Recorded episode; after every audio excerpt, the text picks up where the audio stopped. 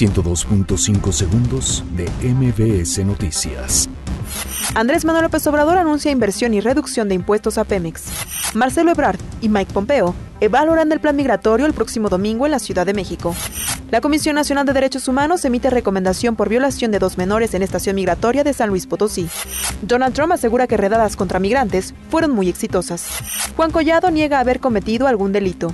INE anuncia nuevo recorte presupuestal a programas por 282.4 millones de pesos.